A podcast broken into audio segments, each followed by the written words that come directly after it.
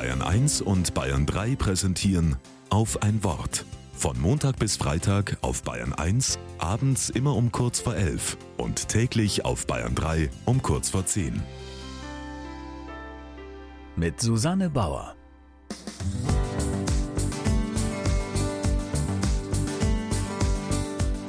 Sie liegt wohl auf jedem Schreibtisch herum, die gute alte Büroklammer. Sie ist nicht nur ein Hilfsgegenstand, um Blätter zusammenzuhalten, sondern hat auch eine sehr symbolträchtige Geschichte.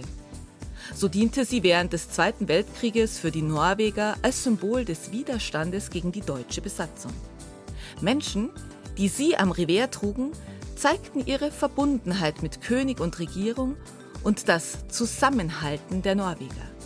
Noch heute ist sie eine Art norwegisches Nationalsymbol für die Einheit.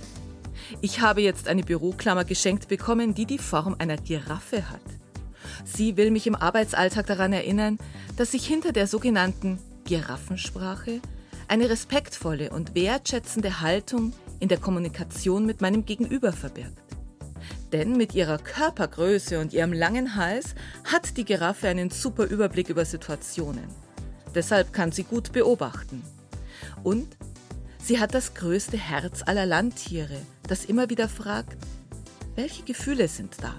Ist es Wut, Enttäuschung, Traurigkeit, Unsicherheit oder Angst? Der Erfinder der Giraffensprache, Marshall Rosenberg, fügt als dritte Spezialität dieser Giraffensprache hinzu, dass es notwendig ist, seine eigenen Bedürfnisse und Bitten formulieren zu können. Was wäre das für ein Büroalltag, wenn wir auch hin und wieder eine Büroklammer am Revers tragen könnten, die anzeigt, ich möchte, dass wir zusammenhalten. Und für diese Einheit zwischen uns bin ich bereit, in Giraffensprache mit dir zu reden.